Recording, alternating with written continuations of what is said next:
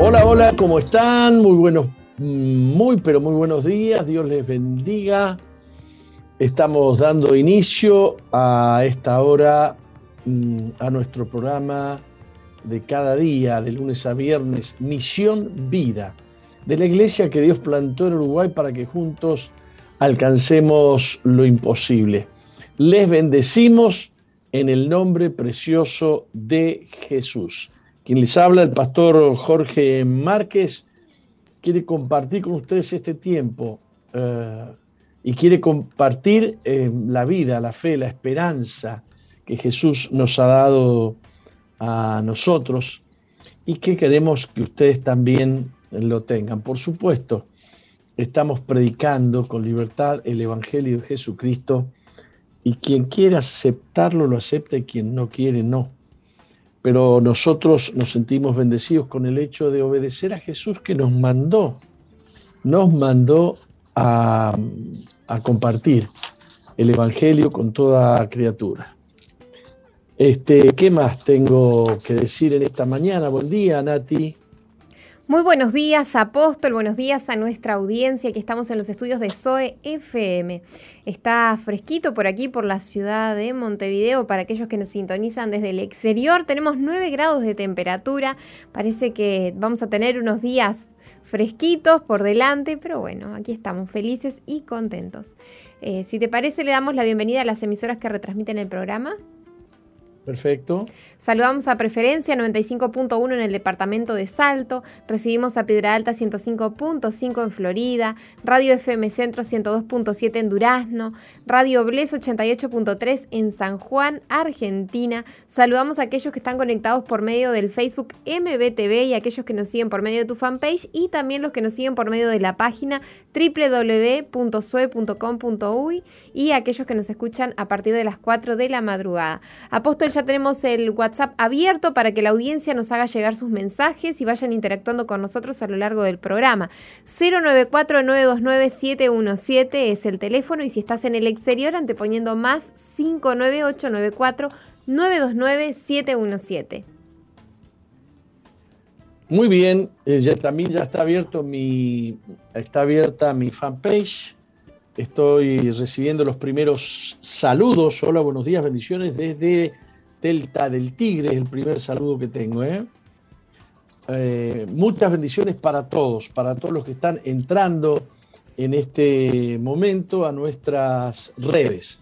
Queremos anunciar el cero, el otro teléfono que tenemos, que es un teléfono para pedidos de ayuda, de socorro, para pedidos de oración. Ustedes, es un WhatsApp, ustedes pueden escribir ahí. Y entonces este, es el 095-333-330. Este es un teléfono que tiene misión vida para, para que tengan acceso las personas a conocer eh, sobre misión vida, hacer preguntas, eh, pedir, eh, pedir, información. Este, por sobre todas las cosas queremos, queremos tener llamados de pedidos de oración, porque oramos, oramos por las personas que hacen sus peticiones especiales, por las enfermedades de sus seres queridos, etc. 095-333-330, anótatelo.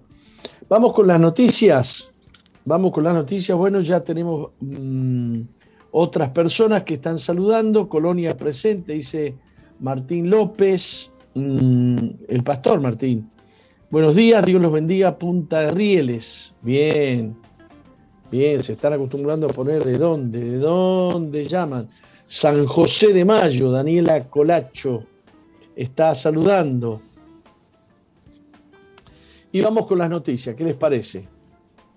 Mm. Eh, cosas durísimas que pasaban antes en países que nosotros consideramos, bueno, sí, es, África, sí, es, eh, es Arabia, sí, es, es la China. ¿No anda bien el sonido? Está fallando el sonido, me están diciendo. ¿eh? Bueno, ¿usted lo escucha bien? Hay unos pequeños ruiditos, como... Pero claro, no sé si es de tu micrófono. Ah, los ruiditos que teníamos que hacer desaparecer y que yo a mí no me llegan ahora, ¿no? A mí no me llegan. Bien. Eh, cosas que ocurrían en países que nosotros, bueno, eh, aceptamos como que eran países complicados. Pero estamos hablando de atentados en Estados Unidos contra cristianos. Y un titular que tenemos aquí dice que cristianos responden a un ataque de Antifa con enorme reunión de alabanza. En días después de un terrible y perturbador ataque a un evento de oración en Portland, Oregon, cristianos se reunieron en el mismo lugar para realizar una multitudinaria reunión para cantar y adorar a Dios. Cien Fauch, más conocido por su trabajo como líder de adoración voluntario de la iglesia Betel, dirigió la numerosa reunión e incluso afirmó que un miembro del grupo terrorista de extrema izquierda de Antifa que vino a interrumpir terminó siendo salvo, le entregó su vida a Jesús. Para aquellos que no tienen claro de qué se trata, Antifa es un grupo, eh, eh, un, grupo de izquierda, de extrema izquierda, un grupo violento. ¿Mm? Este,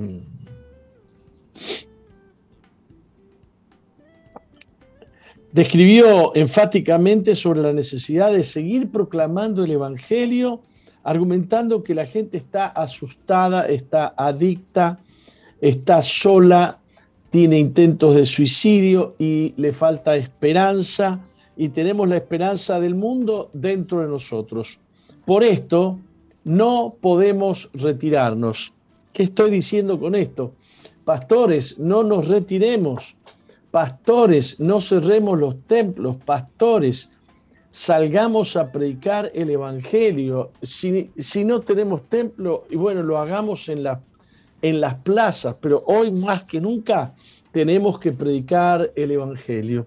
Y nuestra oración es que un fuego del cielo se apodere de la iglesia, que, un derramamiento del Espíritu Santo venga sobre la, la casa de Dios y que se cumpla lo dicho por el profeta Isaías, oscuridad vendrá sobre las naciones, pero sobre ti será vista la gloria de Dios. El que busque esperanza la va a encontrar en los cristianos, el que, el que busque paz la va a encontrar en los cristianos. El que, el que busque gozo la va a encontrar en los cristianos. No dependemos de circunstancias, para tener paz, no dependemos de circunstancias para, para tener eh, gozo o, para entristecernos. Nosotros, la fuente de nuestra fe, nuestra esperanza y nuestro gozo está en Dios.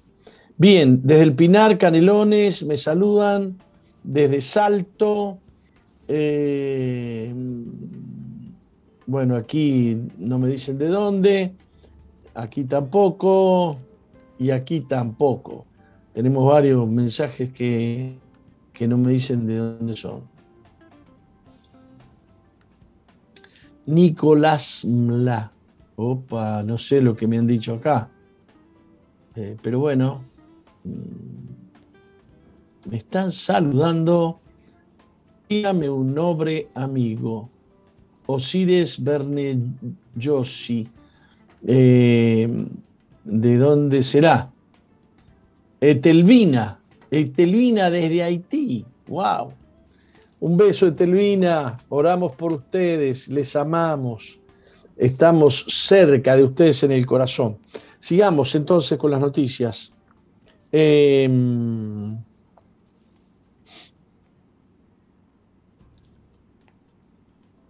los millonarios beneficios de los productores de vacunas contra el COVID-19. El gigante estadounidense y la biotecnología alemana asociadas para desarrollar la vacuna contra el COVID-19 fueron los primeros occidentales que obtuvieron resultados positivos de su vacuna, así como la autorización para comercializarla de la Unión Europea y Estados Unidos, lo que les permitió partir con un enorme ventaja económica. La vacuna le dio a Pfizer más ingresos que a cualquier otro competidor, 10.800 millones de dólares, más de 9.000 millones de euros en el primer semestre de 2021, periodo a partir del cual empezó a facturar la mayor venta del tratamiento.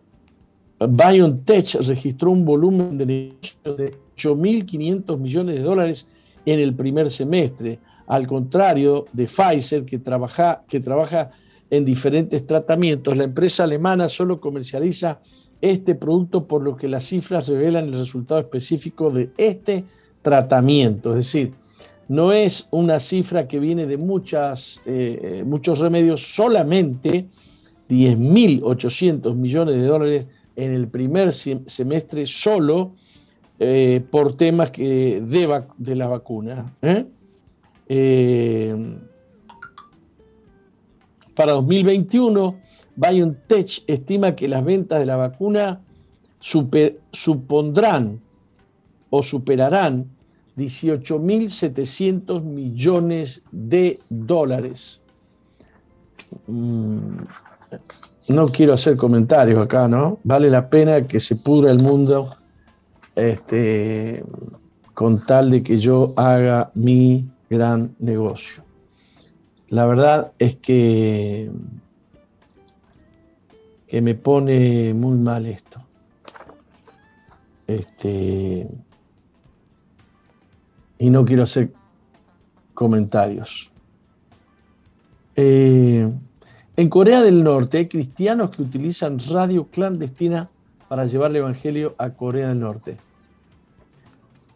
A ver, cristianos utilizan, utilizan radio clandestina para llevar el Evangelio a Corea del Norte. O sea, no son coreanos de, de Corea del Norte. International Christian Concern, una organización que monitorea la persecución, está quebrantando los muros que impedían la propagación del Evangelio en Corea del Norte, el país más cerrado del mundo, y está llevando el mensaje de Cristo a los norcoreanos a través de una emisora radial, ICC. Se asocia con Free Radio North Korea en sede, con sede en Seúl, la capital de Corea del Sur, para difundir las buenas nuevas del Evangelio todos los días y servir a los cristianos clandestinos.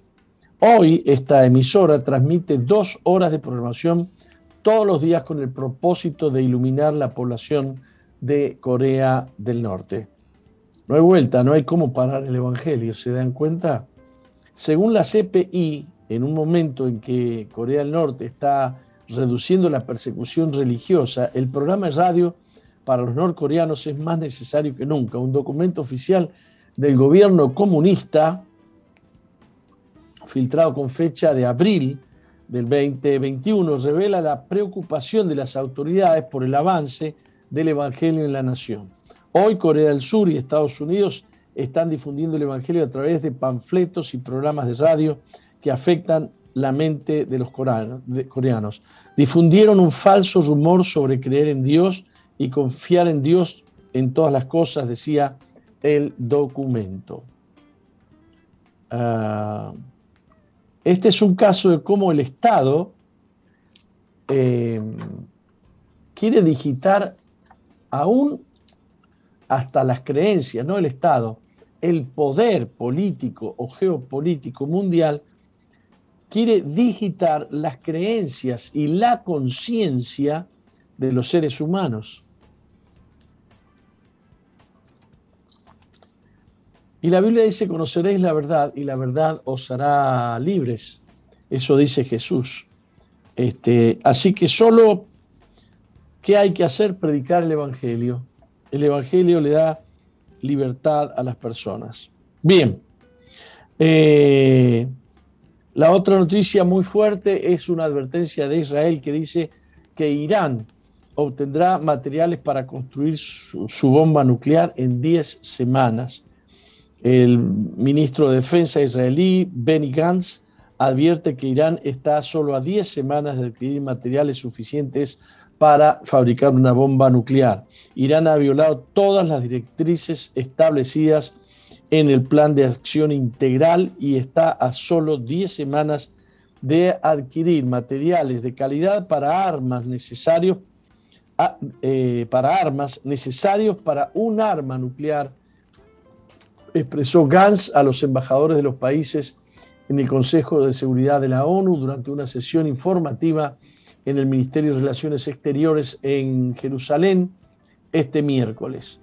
Ahora es el momento de los hechos, las palabras no son suficientes, agregó. Es hora de acciones diplomáticas, económicas e incluso militares. En 2015 Irán firmó el JCPOA con Estados Unidos, Rusia, China, Alemania, Francia y Gran Bretaña. Restringió severamente la capacidad de Irán de enriquecer uranio a cambio de un alivio en las sanciones, pero permitió que Teherán eh, continuara con su programa nuclear para fines civiles.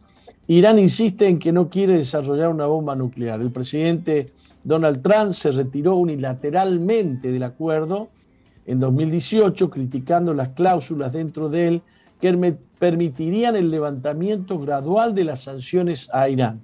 Israel se opone al acuerdo y dice que no aborda la amenaza de Irán a la región como sus misiles balísticos y sus representantes militantes. Eh,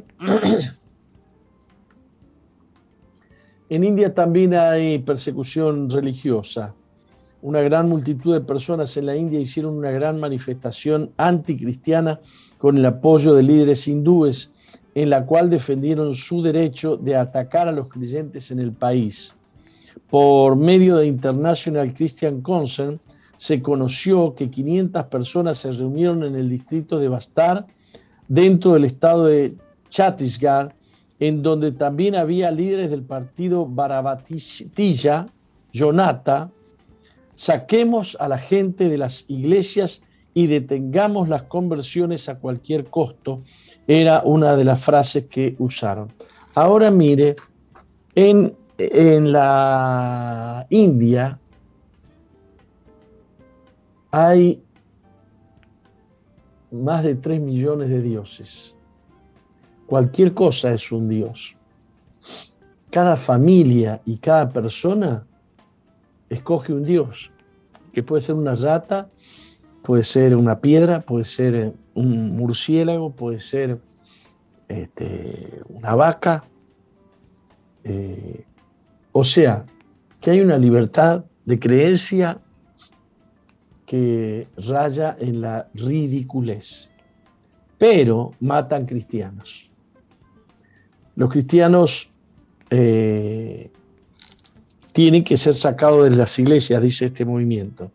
atemorizaremos a los cristianos que están involucrados en el trabajo de convertir gente en la región. No permitiremos que el trabajo misionero se lleve a cabo en Bastar y protegeremos la religión hindú deteniendo las conversiones, dio, dijo otro líder eh, de la misma organización.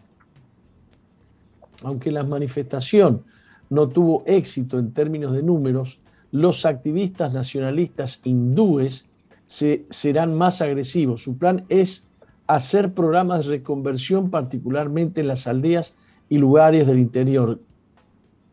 Eh, esto es fuerte.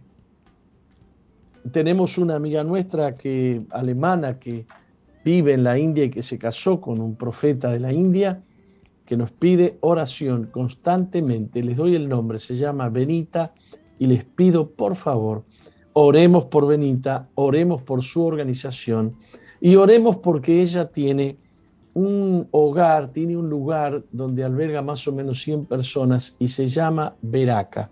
Ella se inspiró aquí en Uruguay. Qué extraordinario, ¿no? Con los hogares Veraca.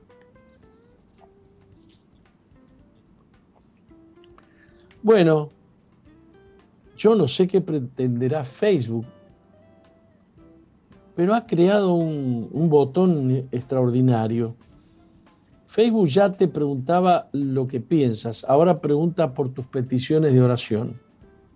La enorme red social lanzó una nueva función para pedir oraciones, una herramienta que algunos líderes religiosos aceptaron de buena gana como una forma innovadora para involucrar en línea a los creyentes. Otros la observan con cautela mientras sopesan su practicidad ante las preocupaciones de privacidad y seguridad que tienen eh, con Facebook. Facebook, queridos, no es confiable. Olvídese.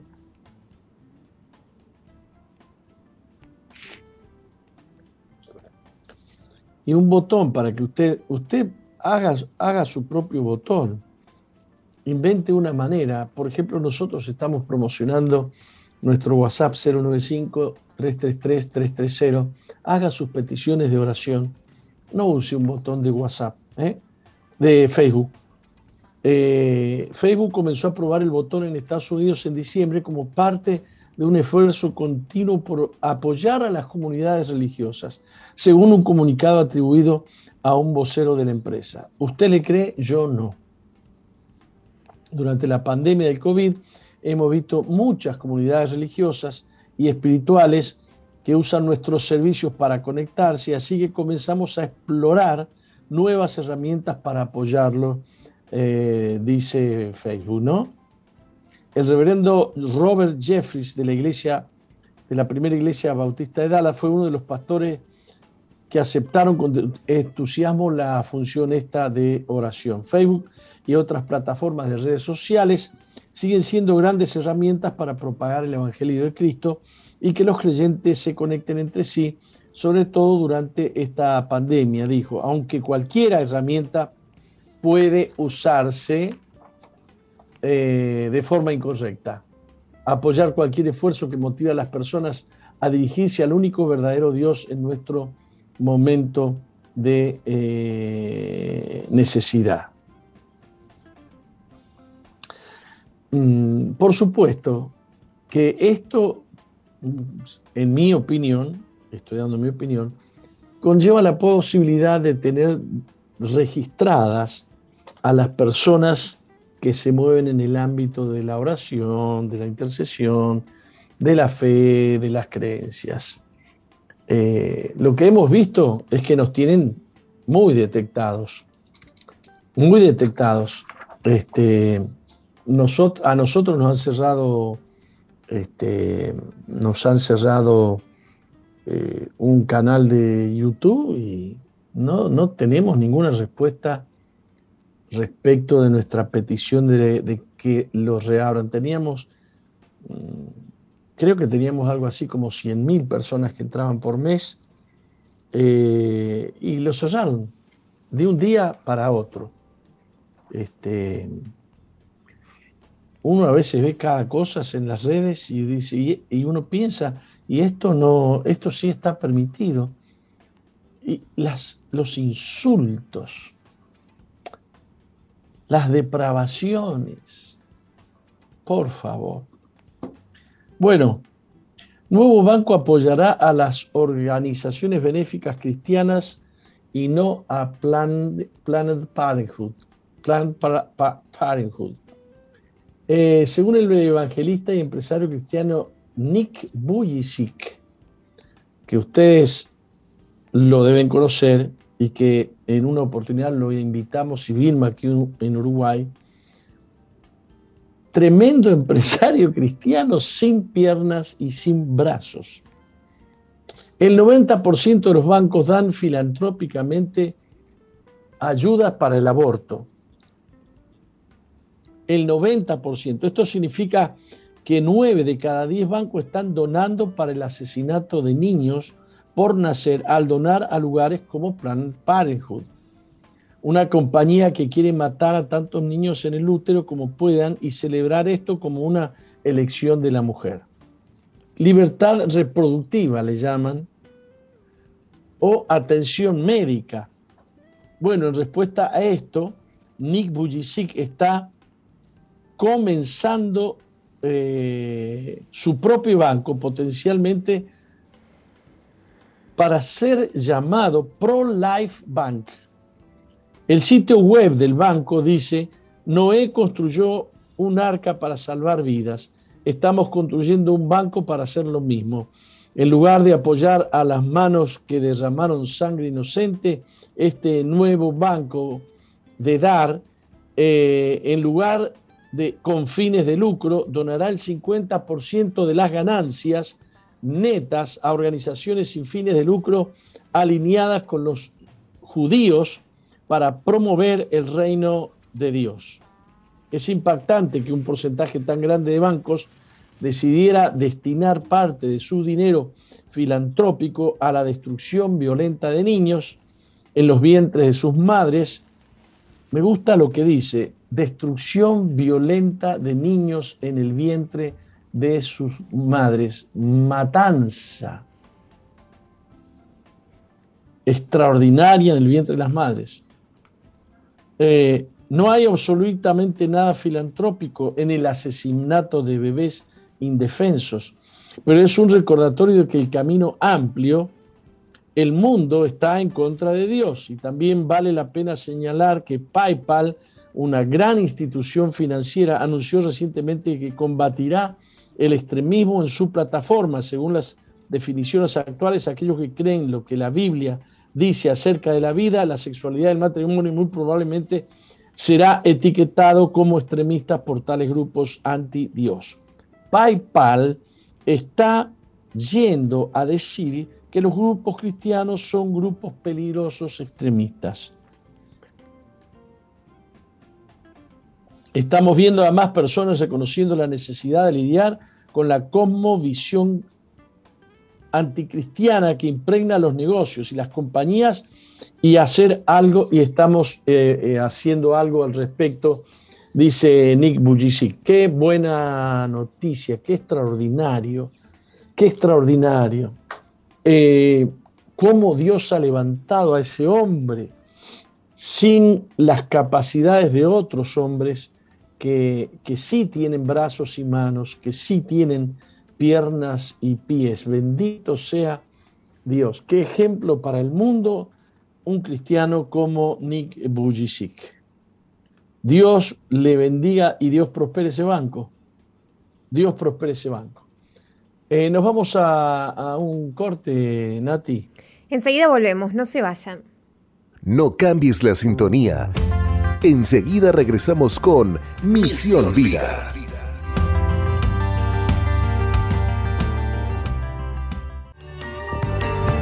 Muy bien, continuamos con Misión Vida. Eh, este, Nati. Nati, Nati.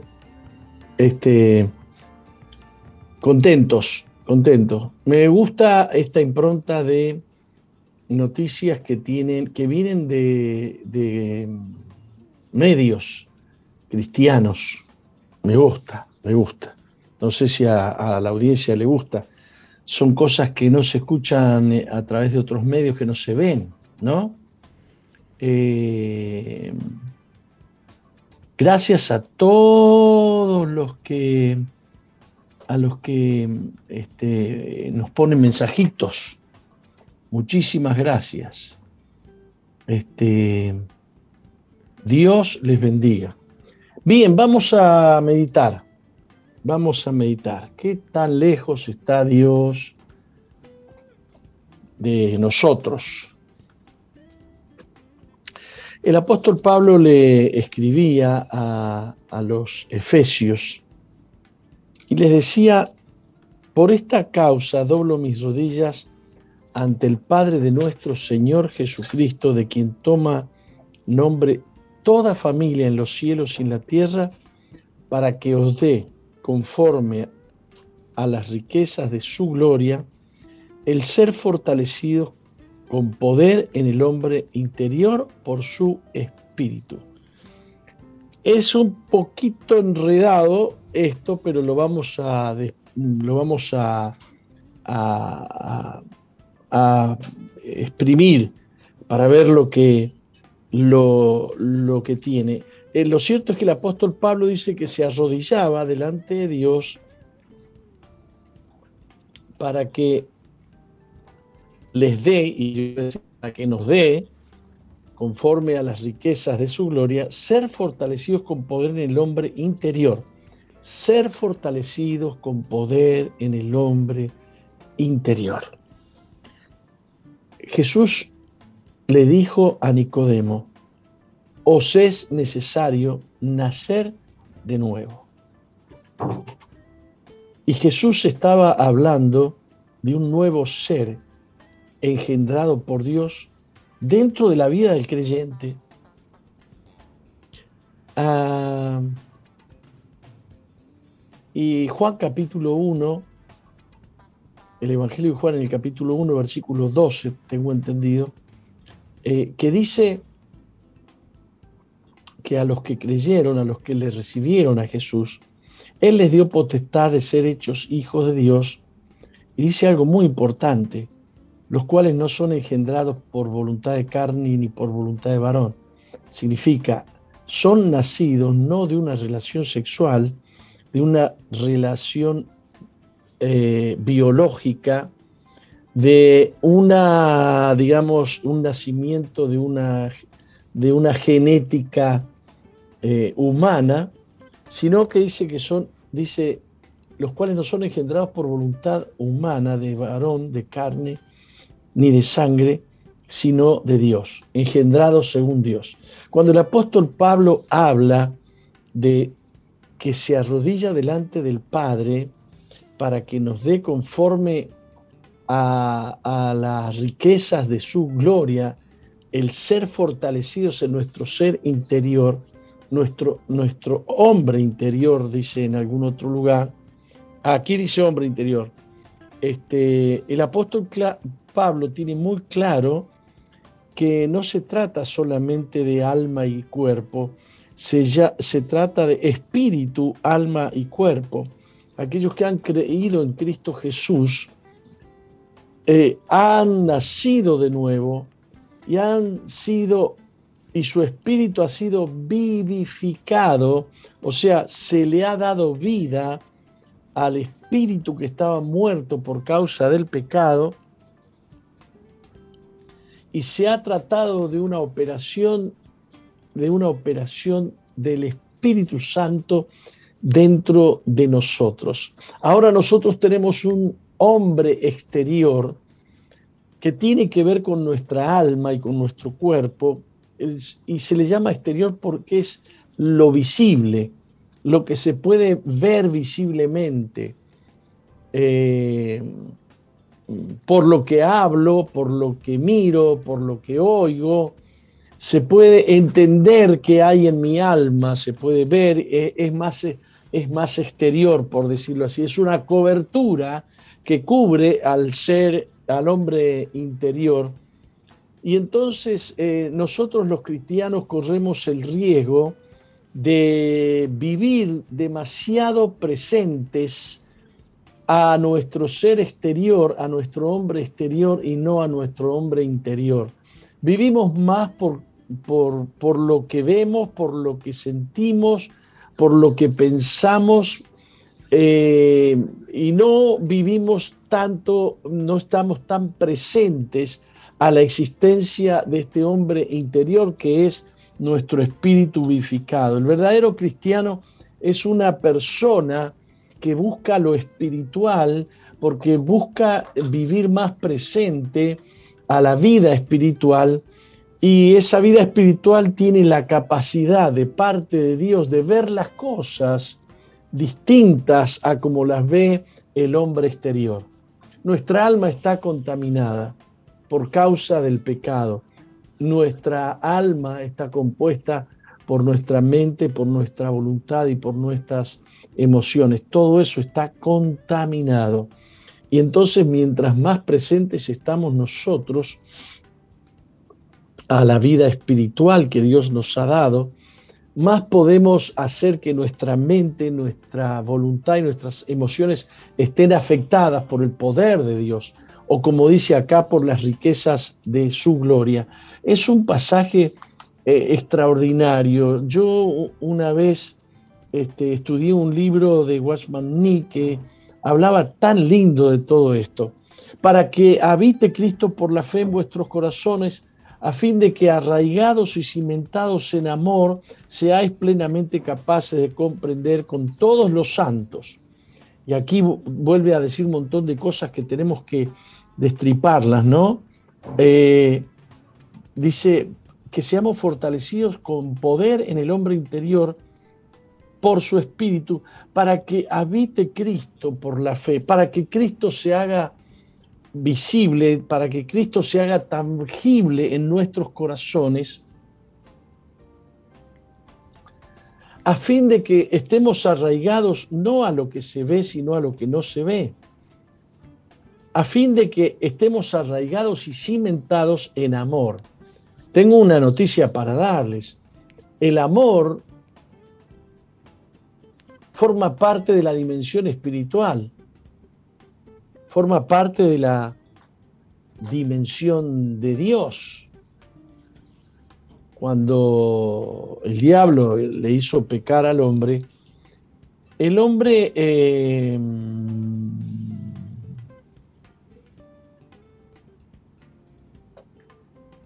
me distraje mm, con un mensaje que me pusieron acá. Muchas gracias, Pablo Yasuri. Eh,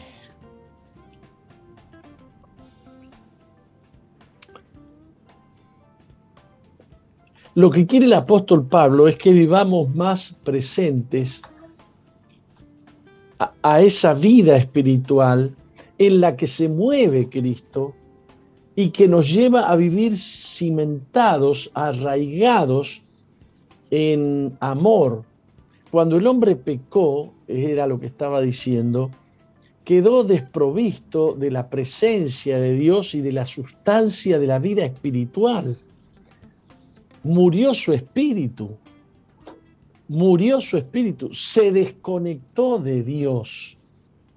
Hubo una interrupción voluntaria, no del embarazo, una interrupción voluntaria de nuestra, de nuestra em, vida unida a la vida de Dios.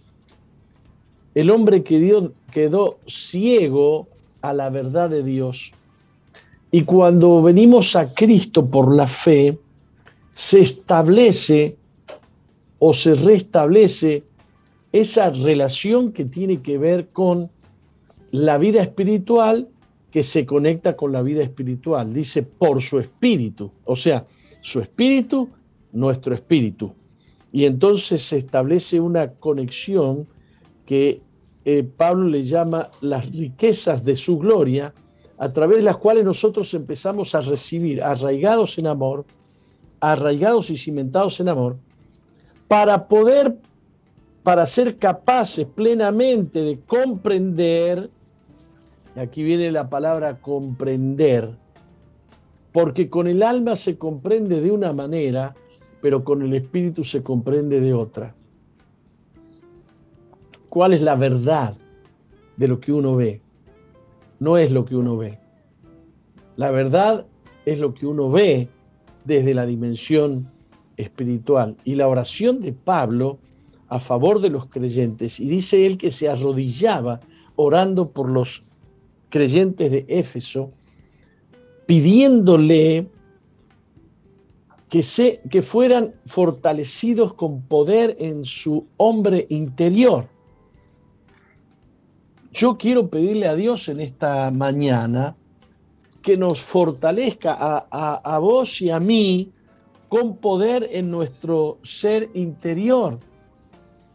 Que cada día nosotros tengamos una percepción divina de las realidades que vivimos, una interpretación divina, es decir, una visión desde la perspectiva de Dios.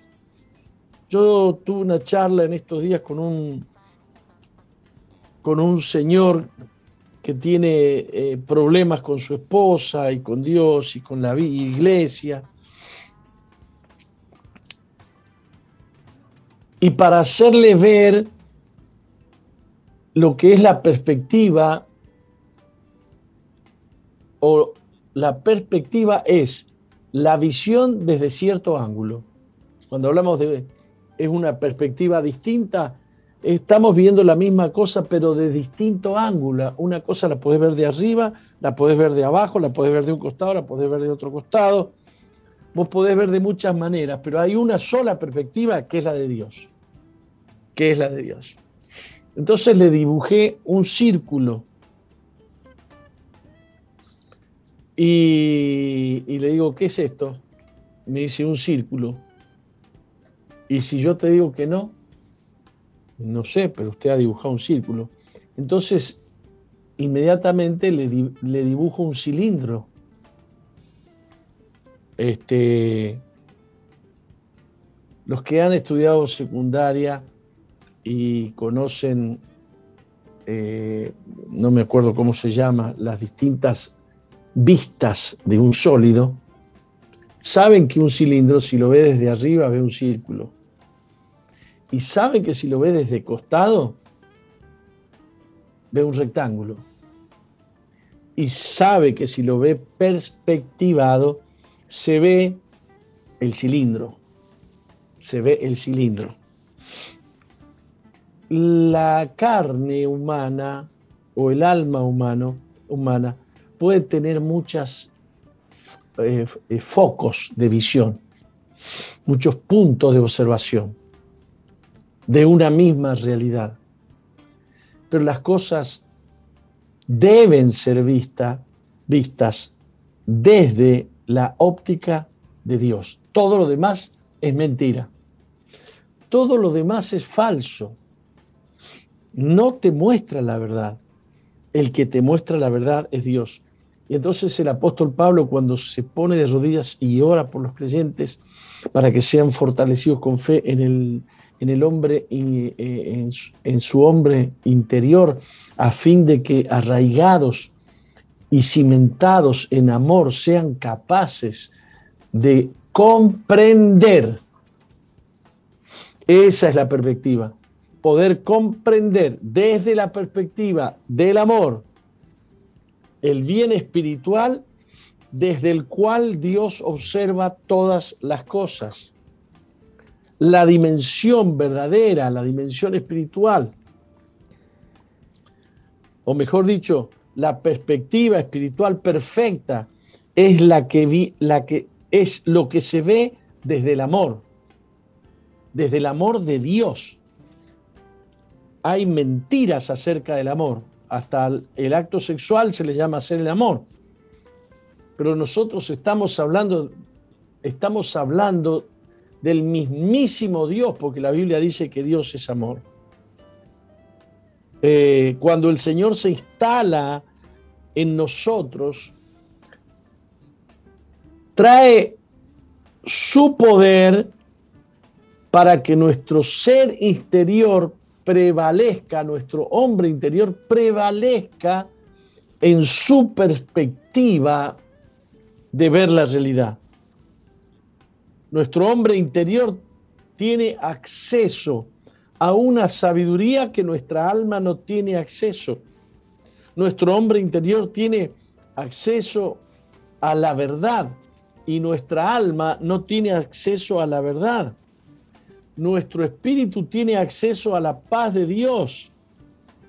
Nuestro espíritu tiene acceso a ver las victorias de Dios y a creer en las victorias eh, de Dios.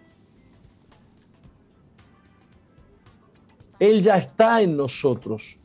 Lo que pasa es que a veces está cubierto, está encerrado en ese caparazón externo el apóstol Pablo le llama el hombre exterior o la carne, el hombre carnal y el hombre espiritual.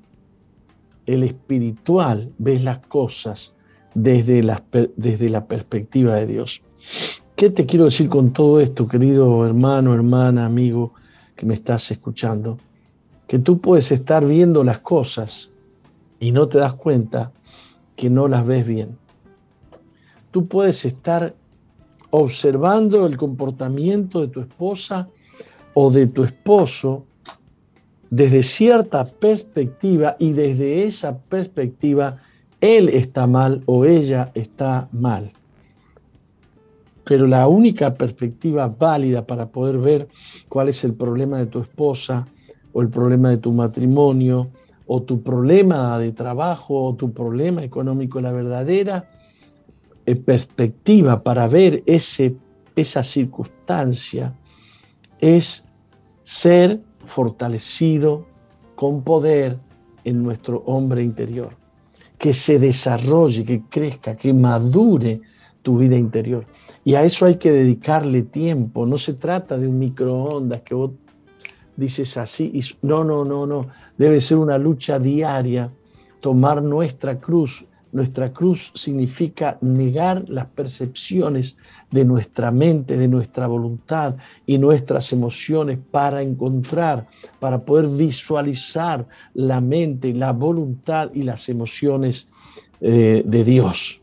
Los cristianos tenemos que aprender a buscar y a vivir en esa dimensión espiritual donde Dios se manifiesta y esto es en nuestro hombre interior, nuestro espíritu vivificado. Así los hombres verán la gloria de Dios eh, en nosotros. Y, y habla el apóstol Pablo de todas las riquezas de su gloria que están disponibles para nosotros en Cristo Jesús, a fin de que Cristo Jesús habite con poder, con libertad en nosotros. Padre, en esta mañana yo te quiero pedir en el nombre de Jesús que tú operes con poder en nosotros que tú hagas ver tu gloria en nosotros. Señor, opera para destruir nuestra perspectiva propia, la perspectiva de nuestra alma, Señor, y fortalece nuestro espíritu, nuestro hombre interior, nuestro ser interior, que sea traspasado nuestro hombre exterior y que se vea lo que hay adentro, la gloria que tú has puesto en nosotros. Te queremos adorar en esta mañana. Yo quiero orar, quiero interceder como el apóstol Pablo para que nuestra audiencia de misión vida, Señor, esté recibiendo renovación con poder en su hombre interior, a fin de que puedan recibir, Señor, podamos recibir, Señor, por las riquezas de tu gloria, ser fortalecidos para que Cristo tenga libertad en nosotros y sea manifestada la verdad, el poder y la gloria de tu reino en nosotros y a través de nosotros. Recibe en esta mañana toda gloria, recibe toda alabanza, bendice tu pueblo en este día. Venga tu paz sobre tu pueblo, Padre. Eh, brote la justicia de nuestros corazones, Padre. Brote el gozo de, nuestros, de adentro de nuestros corazones por la presencia poderosa de Cristo Jesús en nosotros. En el nombre de Jesús. Amén. Amén. Amén. Qué linda reflexión, ¿no? Así es. Siempre es bueno poder meditar en la palabra de Dios. Siempre Dios algo tiene para, para revelarnos en su palabra, algo nuevo. Bueno, ¿y, y, qué tenemos hoy nosotros en Misión Vida? Bien, hoy es martes, así que preparamos eh, para el día de hoy. Tenemos los grupos, eh, perdón, grupos amigos, reuniones de líderes. Tenemos en la iglesia central, así que te invitamos a que puedas participar a las 19 horas, que puedas estar acercándote allí frente al túnel. Tenemos nuestra iglesia central. También puedes comunicarte con tu líder o con tu pastor para, bueno, pedirle que te informe por esta actividad y eh, en los anexos del interior se retransmite como tú comentabas en la semana anterior. Bueno, eh, muy bien. Usted también está invitada. ¿Usted los martes estudia? ¿Cómo es la cosa? Sí, los martes tengo clase. Por este, por este semestre que me queda final se me está complicando, pero bueno, ya Dios mediante voy a poder reintegrarme. Muy bien, muy bien. Este, eh, nos vamos, eh, pero las, las, las charlas quedan colgadas. las charlas quedan colgadas en, las redes. Así es. Así que, eh, bueno, este, vamos a un corte. Enseguida volvemos.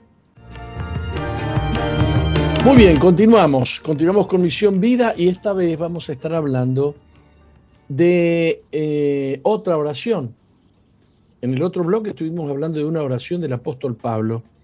Ahora vamos a estar hablando de una oración de Jesús. Hay un capítulo del Evangelio de Juan íntegro eh, dedicado a una oración de Jesús. Jesús antes de morir, antes de ser juzgado y crucificado, hizo una oración extraordinaria eh, por nosotros y vamos a tomar una parte de esa, de esa oración. Eh, está en Juan capítulo 17, versículo 24. Eh, la verdad es que algún día tendríamos que tomar todo el capítulo 17 y dedicar un programa entero a examinar, a ver esa oración de Jesús. Pero en, esa oración Jesús le dice al Padre lo siguiente, Padre, aquellos que me has dado, quiero que donde yo estoy, también ellos estén conmigo, para que vean mi gloria que me has dado, eh, porque me has amado desde antes de la fundación del mundo. Aquí hay varios conceptos que aclarar. Aquí hay varios conceptos que aclarar. Primero, Jesús y el Padre son uno. Entre ellos no hay dos voluntades, hay una sola. Entre ellos no hay dos pensamientos, hay uno solo. Entre ellos no hay dos propósitos, hay uno solo hay una unidad extraordinaria. La unidad de la Trinidad, la unidad del Espíritu Santo, el Padre y el Hijo. Antes de la eh, el, Dios Trino, antes de la creación del universo y antes de la creación del hombre, habían convenido el Padre, el Hijo y el Espíritu Santo que el Hijo iba a nacer con naturaleza humana en el planeta Tierra. Y el Padre amó a ese ser que iba a ser engendrado y que tenía su propia naturaleza, su propia naturaleza.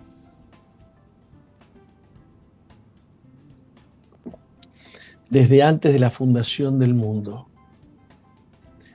De muchas maneras Jesús, en la Biblia enseña que Jesús es preexistente. Por ejemplo, cuando Jesús le dice a unos religiosos, antes que Abraham fuese, yo soy. Yo soy antes que Abraham. Y lo dice dos mil años después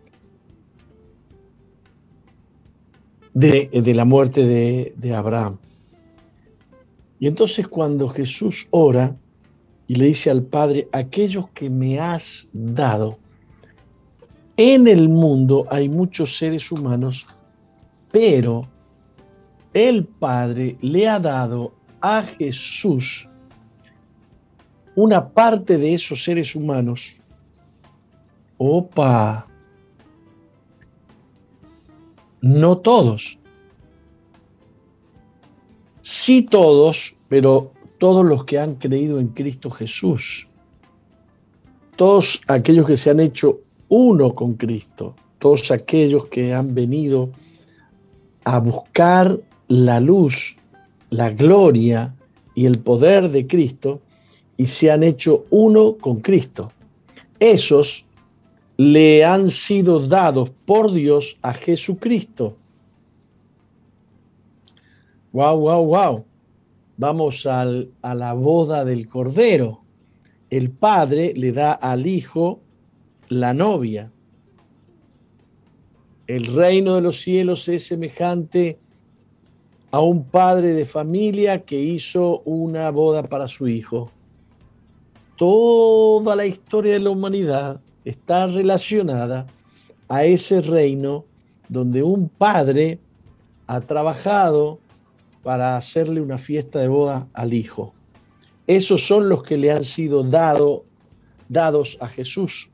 Los que me has dado, dice Jesús. ¡Wow! Quiero que estén donde yo estoy. Quiero que estén conmigo.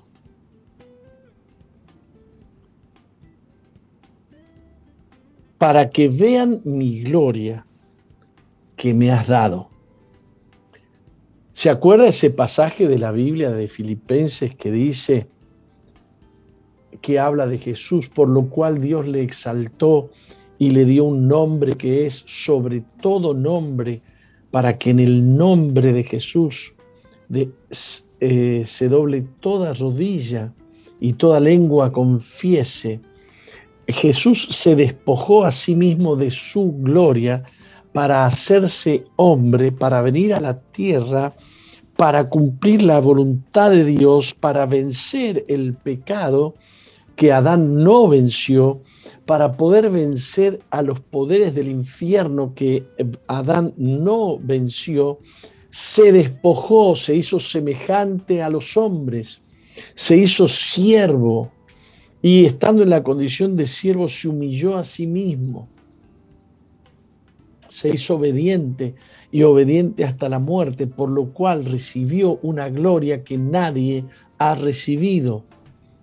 Él recuperó por causa de su obediencia, recuperó la gloria que él tenía antes de venir al planeta Tierra.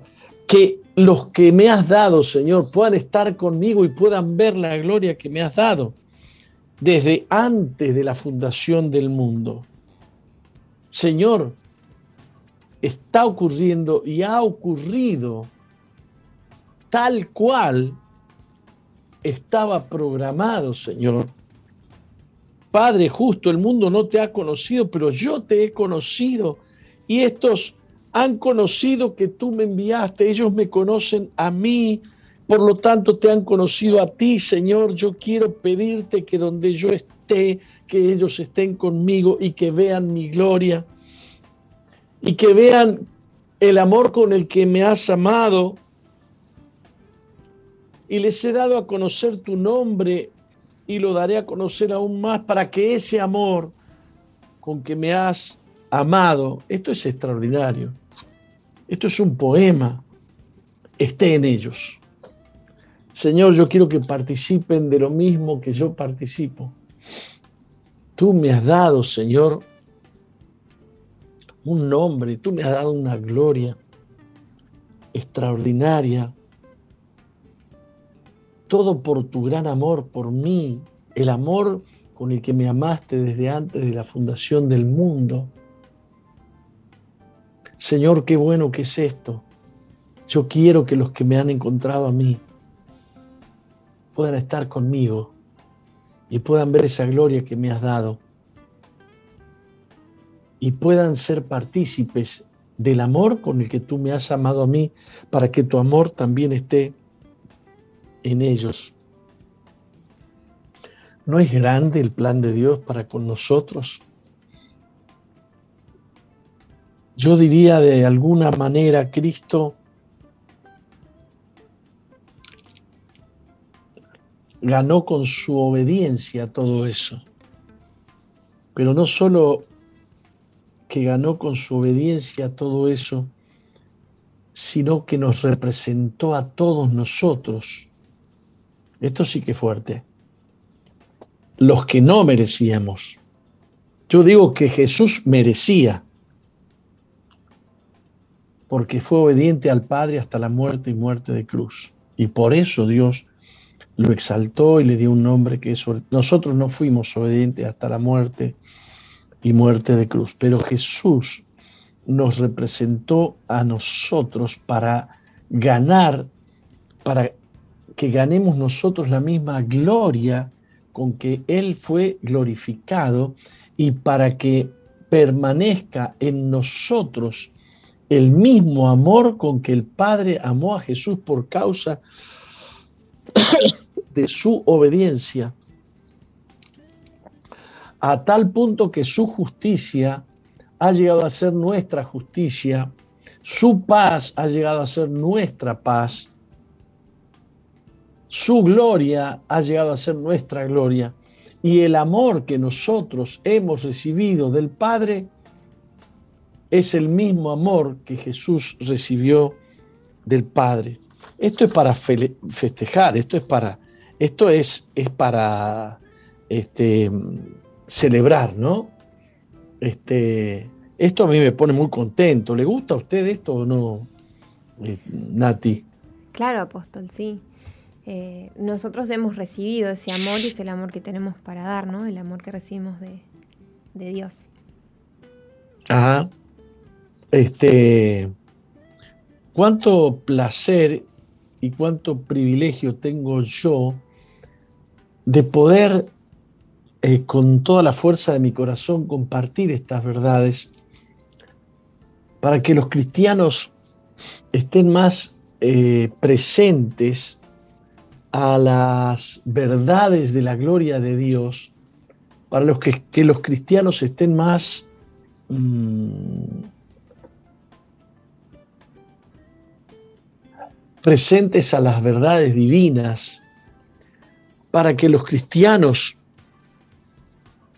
puedan disfrutar de las glorias que no se ven, para que los cristianos puedan vislumbrar lo que no vislumbran, porque están demasiado presentes a las realidades tangibles, pero no están presentes a las realidades intangibles. Y el apóstol Pablo decía, pongan la mirada en las cosas de arriba, porque las cosas de arriba son eternas. Miren al cielo, traten de mirar lo que no se ve, traten de percibir lo que no se percibe, lo que el mundo no se percibe, no, no percibe, percíbanlo ustedes. Disfruten por adelantado de las glorias que no se ven. Disfruten de aquellas promesas que yo les he dado.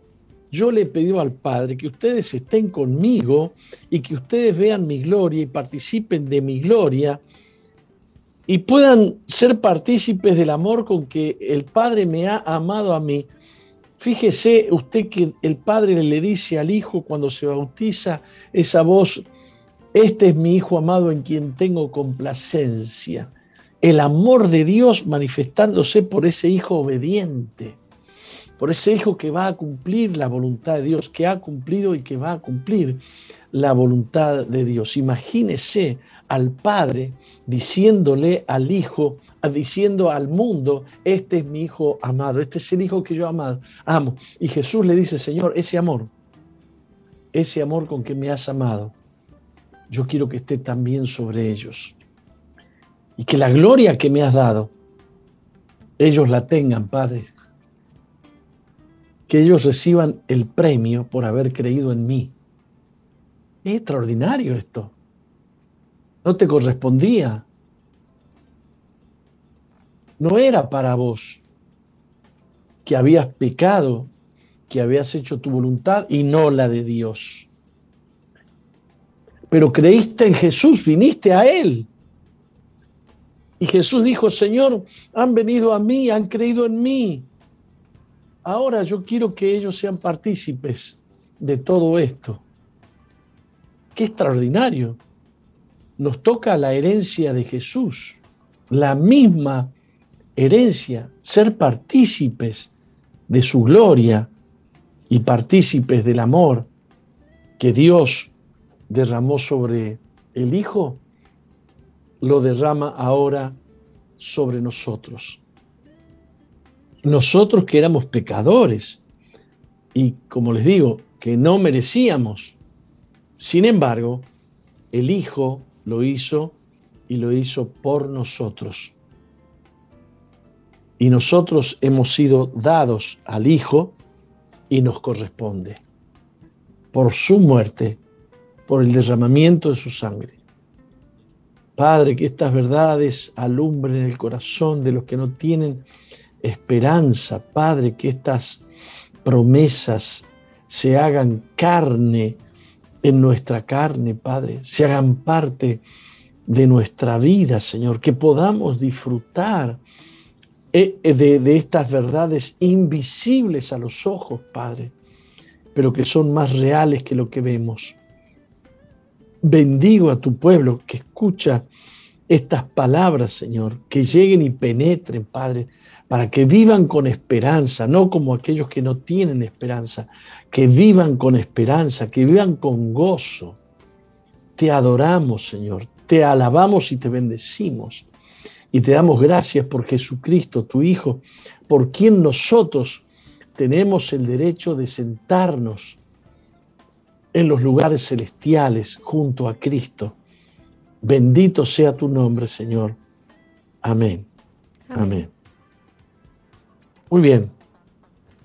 Eh, nos vamos a un corte.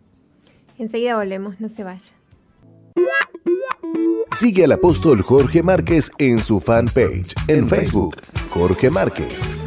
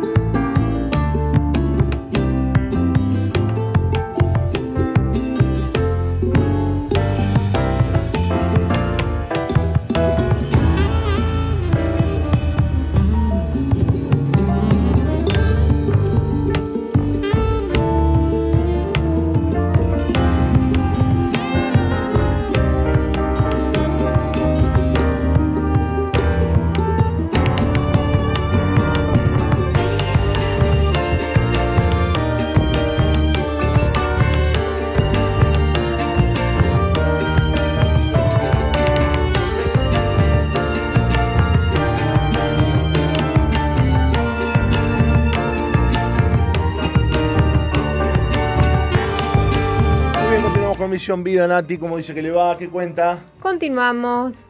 Por aquí estamos en los estudios de SOE FM disfrutando de este programa. Le cuento que estuvimos escuchando muy buena música en el corte. Estuvimos escuchando a Javier Banrel con el tema Vivo para exaltarte. Ya quedó colgado en Misión Vida 2.0, el grupo que tenemos en Facebook. Bueno, muy lindo el programa. Como siempre uno escuchándolo, ¿no? A veces somos parte de él y a veces somos escuchas del, programa. Así es. Muy bien, contentos de tomar este, este tiempo y bueno, prepararnos para el testimonio eh, del día de hoy. Les recuerdo que hoy es martes, usted ya lo sabe. No podemos decir es martes y mi cuerpo lo sabe, como dice usted, porque todavía... Tenemos, tenemos. Tenemos, tenemos tiraje, tenemos tiraje. Este, pero bueno, hoy es, es, día de reunión de líderes, tenemos esta reunión tan especial en todos los anexos aquí en nuestra iglesia central los distritos nos reunimos con nuestros líderes, colíderes y anfitriones para compartir un tiempo especial de oración, de búsqueda de Dios, de, palabra, de, reflexión, de enseñanza, porque bueno, de hecho el apóstol comparte eh, con nosotros a partir de las 7.45 eh, una enseñanza especial. El, bueno, el otro día estuvo el pastor Andrés desde San Juan con una enseñanza muy linda acerca de la obediencia. Así que bueno, una reunión que eh, está diseñada y preparada para que los líderes recibamos, nos pongamos las pilas, oremos, adoremos y eh, tengamos una semana bendecida con fruto, con ganar almas, que es en definitiva lo que el Señor nos ha eh, mandado a, hacer. Así que hoy, entonces, eh, atención a todos los líderes de nuestra iglesia, colíderes y anfitriones, tenemos en todos nuestros anexos a la misma hora eh, la reunión de líderes. Dijeron los, los brasileños la reunión de lideranza. Así que están invitados y están conminados a ir los líderes. Es una reunión para líderes. No es un culto abierto, ¿no? Claro. Queda, queda claro, ¿verdad? Entonces, eh, cada líder sabe en, su, en, su, distrito a dónde, a dónde es la reunión. Y bueno, no falte, vaya. Eh, vaya, congrese, busque, esté conectado, porque se necesita, es importante cargar las pilas, llenarnos del Espíritu, llenarnos de la gracia, llenarnos de la palabra de Dios, para poder ir luego al grupo amigo y bendecir ese grupo amigo, ¿no? ¿Mm? Así es. Bueno, Nati, no sé si usted tiene algún otro anuncio por allí. Bueno, este sábado pasado tuvimos una reunión, una jornada, más que reunión de jóvenes hermosa en Veraca, con todos los, protocolos, por supuesto. Y bueno, los chicos al aire libre, haciendo cosas, haciendo, jugando algún fútbol, haciendo algunas cosas artísticas. Realmente este, muy lindo, muy lindo lo que se vivió el sábado. Se los veía a los chicos felices y además un día que ni le cuento, ¿no? un día precioso, veraniego, como quien dice, ¿no? Este, una jornada hermosa tuvimos el, sábado pasado en Veraca. Y bueno, esperemos que, podamos disfrutar más, más jornadas así de ese tipo y compartir con los jóvenes como, como se compartió eh, el, sábado, el sábado pasado. Hay unas fotos muy lindas que, que ustedes pueden ver en eh, el Facebook Iglesia Misión Vida Uruguay sobre lo que fue la actividad de jóvenes este sábado. Así que te invitamos ah, a que puedas conocer el, Facebook de la iglesia y de paso ver un poquito cómo. Qué lindo, que se pasen, que pasen por ahí. ¿Dónde está entonces? En el Facebook de Iglesia Misión Vida Uruguay. Iglesia Misión Vida Uruguay, vayan allí al Facebook por favor y busquen y van a ver toda una, una, selección especial de fotos de lo que fue la jornada del sábado pasado con los jóvenes en Veraca, eh, con un día hermoso. Por ahí andaban los chicos este, haciendo rap, haciendo... Yo me metí en una... Me metí en unas batallas de freestyle, oh. de, rap. Este, no rapeé porque no... Ya no, ya, ya no rapeo. Yo antes rapeaba. ¿Usted sabía que yo rapeaba antes? Eh, no, no me acordaba. Quizá lo comentó, pero no me acordaba. Ah, yo sí, yo. De la época de Yacimel. ¿Se acuerda de Yacimel? No, no sé. No se acuerda. No, no. Había uno que no era nacida. Había uno que decía, soy Yacimel en el micrófono. ¿eh? Interesante. Este, los más viejos, los de, lo de 50 ya se acordarán de Yacimel. Este, y yo soy de esa época, ¿no? Así que me recordé también viejos tiempos, este, los chicos y haciendo sus, sus batallas, ¿no? Aparece uno ahí este, rapeando y que esto y que lo otro. Y entonces el otro con la última palabra que dijo este sale y dice, qué sé yo, dijo, dijo Veraca este otro y el otro sale y dice, bueno, sí, acá en Veraca y no sé cuánto. Y aparece el otro. Es muy lindo, la verdad se recopan los chicos con eso. Hay muchos jóvenes que les gusta el rap. Hay chicas también que, les gusta el rap y que cantan música rap. Y estamos preparando, Nati, un, un concurso de talentos, ¿eh? Qué interesante. ¿Estaba al tanto usted de esa, de esa movida? Y tiró unas líneas usted en los programas anteriores. Sí, sí, sí, Un concurso de talentos que se viene con todo, donde los chicos bueno, van a poder mostrar sus talentos, ¿eh? sus talentos.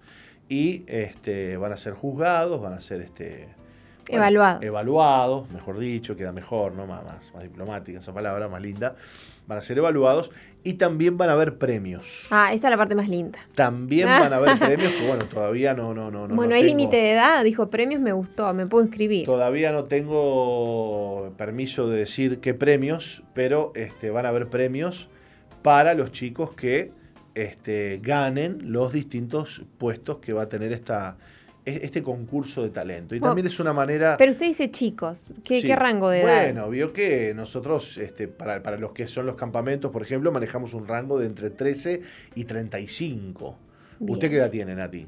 Ah, yo ya me pasé, tengo 36. No, usted ya, usted ya tiene que ir como jueza. Claro. Usted tendría que ir como jueza de danza.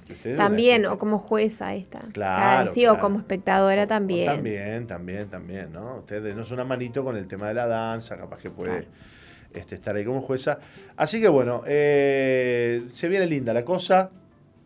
Y bueno, nos estamos preparando mm, para lo que va a ser nuestro próximo campamento, ya tenemos que ir diciéndolo. De a poquito, medio a poquito, Ahí vamos, bueno, la cosa viene, viene, viene viento en popa, vio que ahora ya este, desde presidencia, bueno, están liberando el tema de, las fiestas y de las cuestiones. De los este, bailes. De los bailes, bueno, hay todo. La noche de la nostalgia se vienen los bailes. cómo, van a hacer para bailar? Entonces, este, muy gracioso todo lo que se ha estado diciendo en estos días con respecto a eso, ¿no? Hablaba uno y decía, yo soy, no soy, yo soy DJ sanitario, decía.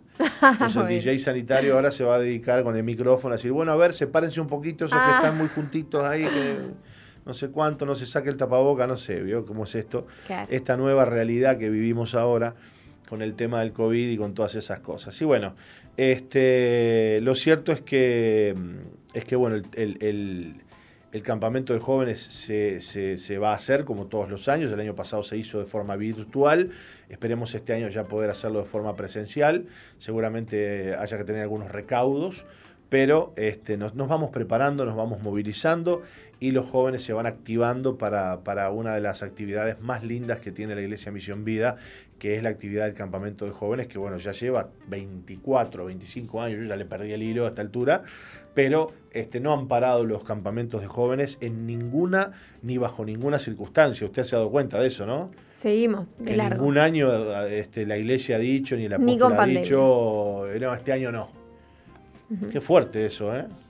La perseverancia. Ininterrumpido, ¿no? Ininterrumpido. Y una actividad que para la iglesia eh, y el equipo de la iglesia, tanto pastores como líderes, es una actividad que requiere de mucho esfuerzo, de mucho esfuerzo, pero también hemos visto muchos jóvenes tocados, transformados, cambiados en los campamentos. Eh, y bueno, y es un, es un fruto que.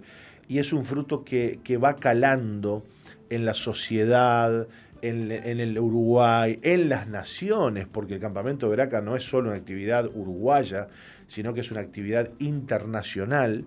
Hemos sabido recibir chicos de todas partes del mundo y eh, entendemos que es una actividad de Dios y que además eh, ha calado profundo, como decía, en la sociedad, en, la, en el corazón, en la mente de tantos jóvenes a lo largo de estos 25 años, Nati, que no son poca cosa de campamento. Así que bueno, hago todo esta, esta, este comentario por, por, lo que pasó este sábado en Veraca, que tuvimos esta jornada y que de alguna manera nos, eh, nos evocó, si se quiere, ¿no?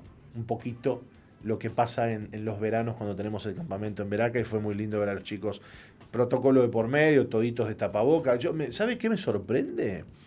Cómo los chicos están acostumbrados al uso del tapaboca, ¿no?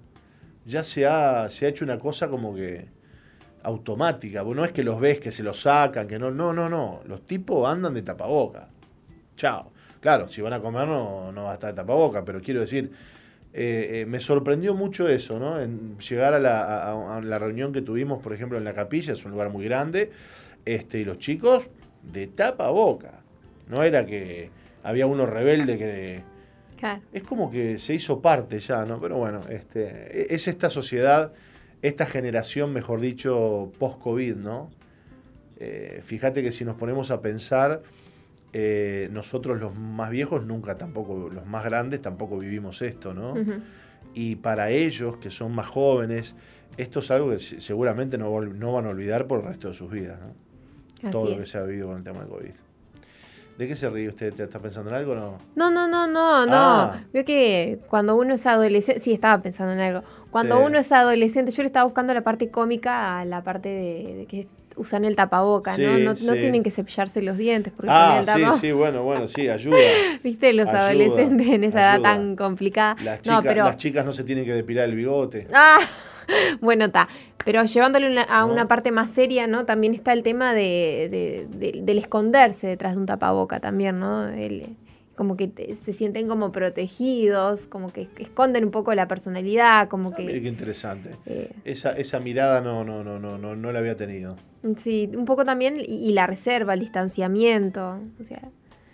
Eh. Bueno, eh, nos tenemos que ir, ¿no? Pero es un poco lo que se vive en las sociedades asiáticas, ¿no? Donde los jóvenes Este, Eso te iba a comentar. Claro, es cultura, es cultura, el tapaboca en, China, en Japón, ¿no? Es cultura. Ya, hace años se usaba, era parte de la cultura de los Nosotros los veíamos así y decíamos, pero mira, esto es loco, de tapaboca, y ahora ves a, todo el mundo de tapabocas, ¿no?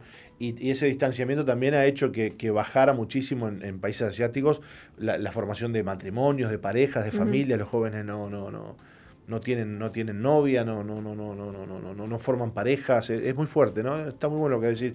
Quizás pueda ser un tema para, para, para, para algún viernes. Así es. Vamos a la pausa y ya volvemos. Estará con nosotros Natalia Álvarez desde nada más y nada menos que San Juan, Argentina, dos mil y tantos kilómetros. Vamos a recibir el testimonio del día de hoy. Así que ya, ya volvemos.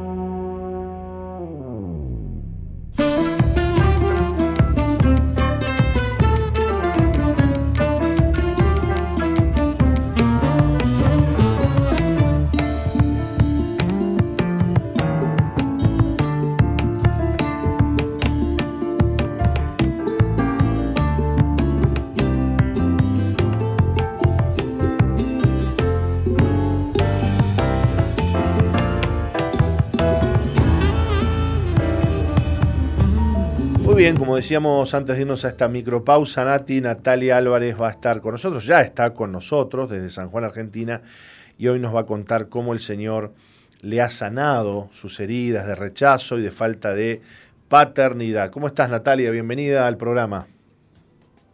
Eh, hola, buenas tardes. Buen día, perdón, estoy un poco nerviosa. Ah, no te hagas problema, Natalia, es normal, es normal. Este, bienvenida. Y, bueno, buenas tardes, buenos días o buenas tardes, según, no sé si este, allá es como acá, si, si almorzaste o no almorzaste, ¿no? Sí, no, todavía no almuerzo, así que bueno, buen día. Hoy es buen día para vos. Bienvenida Natalia, entonces le vamos a pedir a tu tocaya, que la tengo acá enfrente, que nos lea, eh, bueno, una reseña de tu historia para que podamos conversar. Bien. Natalia vivió junto a sus padres y siete hermanos. Su papá siempre trabajó mucho, por lo que estuvo poco presente en su hogar. Creció viendo a su madre tratar de cumplir ambos roles, pero la ausencia de padre generó gran vacío en el corazón de Natalia. Su adolescencia estuvo muy marcada por límites, no podía salir, no obstante, conoció a un chico del cual quedó embarazada a los 18 años. La relación no duró ni un mes. Natalia quedó sola y destrozada, con un embarazo que recién comenzaba. Al tiempo se recuperó y conoció a otra persona con quien se casó y tuvo su segundo hijo, pero nada fue como esperaba. Por entonces sufrió pobreza y mucha violencia que dejaron secuelas en su cabeza debido a los golpes. Al año se separó.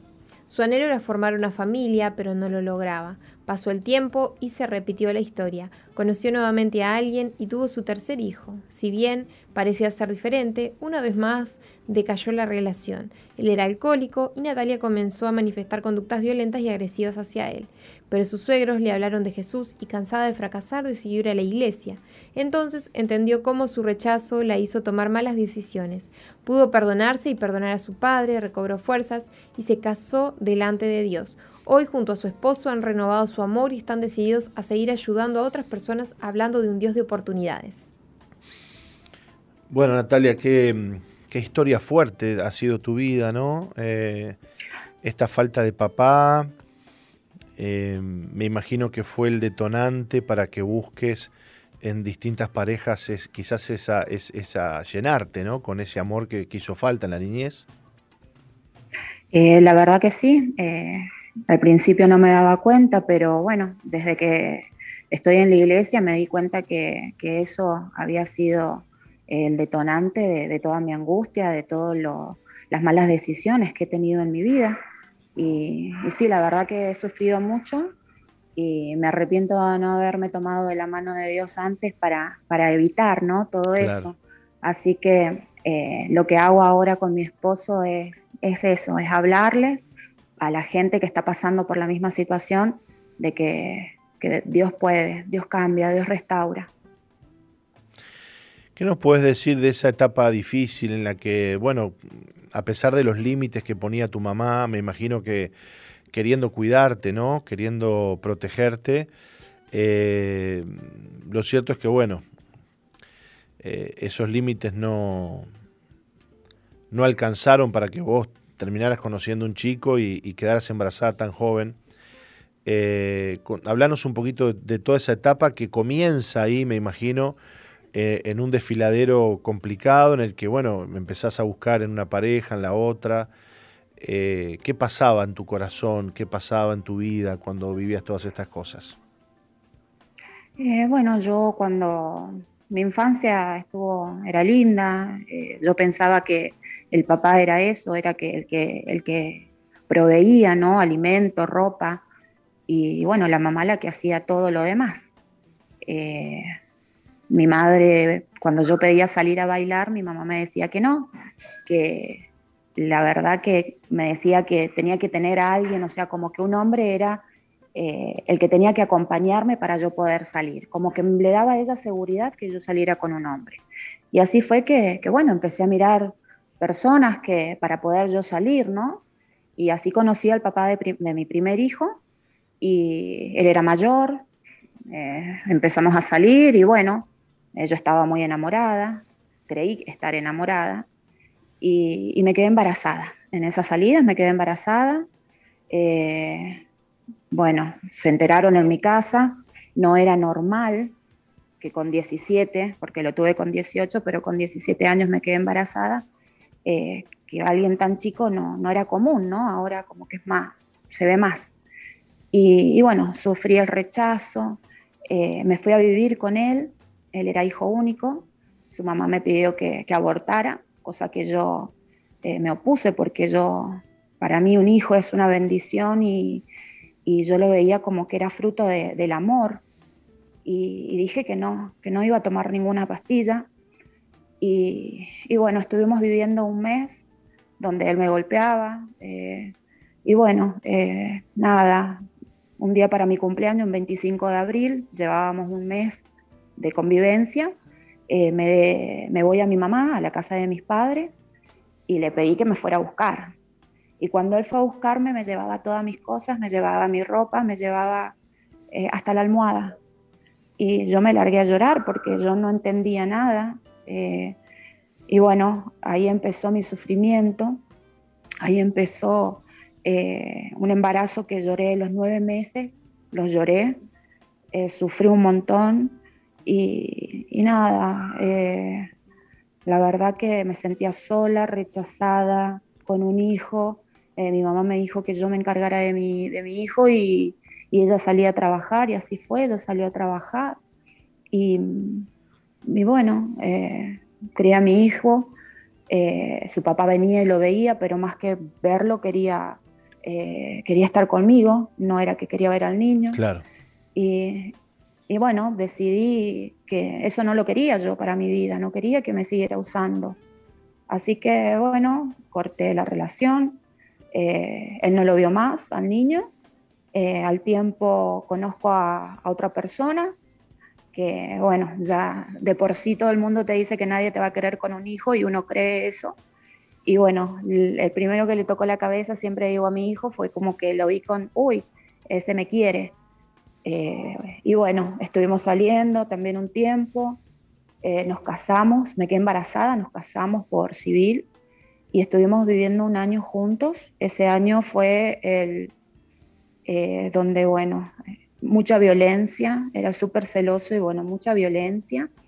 está la sigue que, que por los golpes en la cabeza después se me declaró una enfermedad, tenía irritación en la corteza cerebral Em, bueno, eh, golpes, eh, la pobreza extrema, donde yo tenía que salir a buscar eh, fideos a la casa de mi mamá en bicicleta para poder, poder darles a mis hijos, porque él también tomaba y bueno, primero estaba su alcohol y después estaba para mis hijos, ¿no? Tuvimos un año así, con policía de por medio, porque no me entregaba a mis hijos, me sacaba afuera, no me los daba.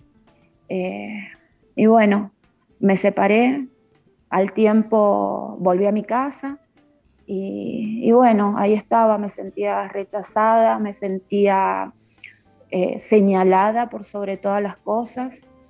Y, bueno, hasta que me dice mi mamá, anda a la escuela, terminé el secundario, ya tenés dos hijos, fíjate qué vas a hacer.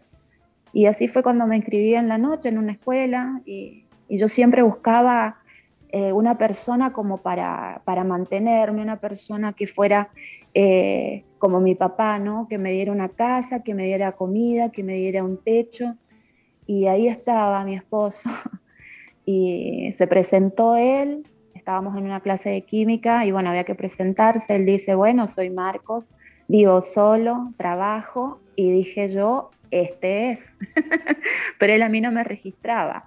Eh, yo no existía para él. Así que empecé a llamarle la atención y empezamos a salir. Y, bueno, yo tenía que, mi manera de, de, no sé si de atraparlo, no sé, fue quedarme embarazada. Eh, y me quedé embarazada de, nuestra nena. Y bueno, también con nuestras fuerzas a querer cambiar y siempre pensando ¿no? que, la otra persona es la que está mal, que yo elijo mal, que yo elijo al que es alcohólico, al que no me quiere o al que me golpea. Y bueno, eh, fue así que él tomaba mucho, nos llevábamos muy mal, siempre fue un hombre trabajador que no nos hizo faltar nada, él quería a mis hijos como si fuesen de él, él no tenía. Y, bueno, eh, mi suegra siempre nos invitaba a la iglesia y yo quería ir, pero como que no tenía decisión, eh, no tenía ese poder de decisión de decir, bueno, si vos no querés ir, yo voy. Claro. Entonces yo, yo me quedé con eso, con no, no voy, no, listo. Pero yo ya sabía, ¿no? Lo que, lo que hacía Dios en las vidas. Y si bien yo no era cristiana, yo era católica en ese tiempo, eh, para mí eh, tenía como una relación con Dios. Yo ya sabía que Dios existía, yo ya sabía que si yo le pedía a Dios, Él estaba. Eh, con el tiempo me di cuenta que, Dios siempre cuidó de mí, que Dios siempre estuvo ahí, porque me podrían haber pasado tantas cosas y sin embargo Dios me estuvo cuidando porque Dios tiene un propósito para cada uno de nosotros. Sin duda. Y fue así que, y fue así que un día estaba en casa mi esposo y fueron a golpearle la puerta, que es lo que hacemos ahora nosotros, ¿no? Y le, le, hicieron la oración de entrega, le hablaron de Dios y él aceptó a Cristo en su corazón y ahí empezó el cambio, con él primero. Eh, y bueno, yo al principio, obviamente, rebelde, que qué estás haciendo. Cuando empecé a ver el cambio, siempre mi hija lo acompañaba. Eh, yo estaba más bien sola o con los chicos, los varones, y él con mi nena iban a la iglesia. Y, bueno, fue un cambio tremendo. Él me pidió perdón y, ahí empezó ¿no? a, vivir Jesús en, en, nuestra casa, en nuestro hogar, donde yo veía todo lo que él había hecho ¿no? en su vida y dije, yo también quiero eso para mí. Y empecé a ir a la iglesia y, bueno, ya llevo como cinco años yendo a la iglesia, pero en este último tiempo es donde yo estoy sirviendo, estoy colaborando, porque entendí que, que no me puedo quedar con las bendiciones que Dios me da, no me puedo quedar con lo que Dios ha hecho en mi vida, porque sé que hay muchas personas que están pasando por lo mismo y a ellas les animo a, que busquen de Dios, a, a que Dios eh, es el único que restaura. Yo pude casarme, eh, Dios no, nos bendijo con una pequeña, después de 13 años tenemos una nena de 3. Entonces, bendiciones eh, que sobre y abundan en mi vida. Y, eso es lo que yo le, hago con mi esposo, ¿no? nos vamos a Hachal, vamos a Sonda, vamos a donde nos manden, ahí estamos predicando la palabra de, de Dios. Qué lindo. Lo que está contando. Y la misericordia de Dios con, ustedes, ¿no? Porque, eh, eh, bueno, escuchándote y leyendo tu, historia es como que, bueno, un, error tras otro, pero en algún momento Dios dice, bueno, yo eh, voy a sacar algo bueno de todo esto. Y, toca la vida de, tu esposo y después a vos. Y bueno, hoy ya estás contando otra historia, ¿no? Una historia en la que ya vos no sos la que tiene que sanar sino que sos la que ayuda a otros a conocer al Cristo y a sanar sus, heridas. Es hermoso lo que hace Dios. Natalia, te agradecemos mucho por, haber estado con nosotros y, te enviamos un abrazo a la distancia. ¿eh? Bueno, muchas gracias y bueno, aquí estoy. Dios te bendiga mucho.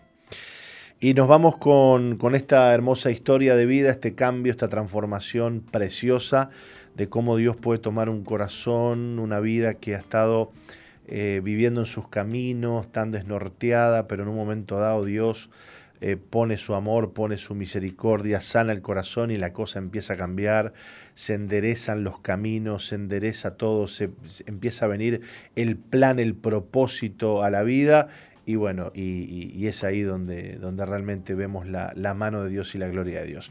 Nos vamos, Nati, hasta mañana a las 11 para compartir otro programa más de Misión Vida con la esperanza, con la paz, con la fe que solo nos puede dar el Señor. Así es, hasta mañana.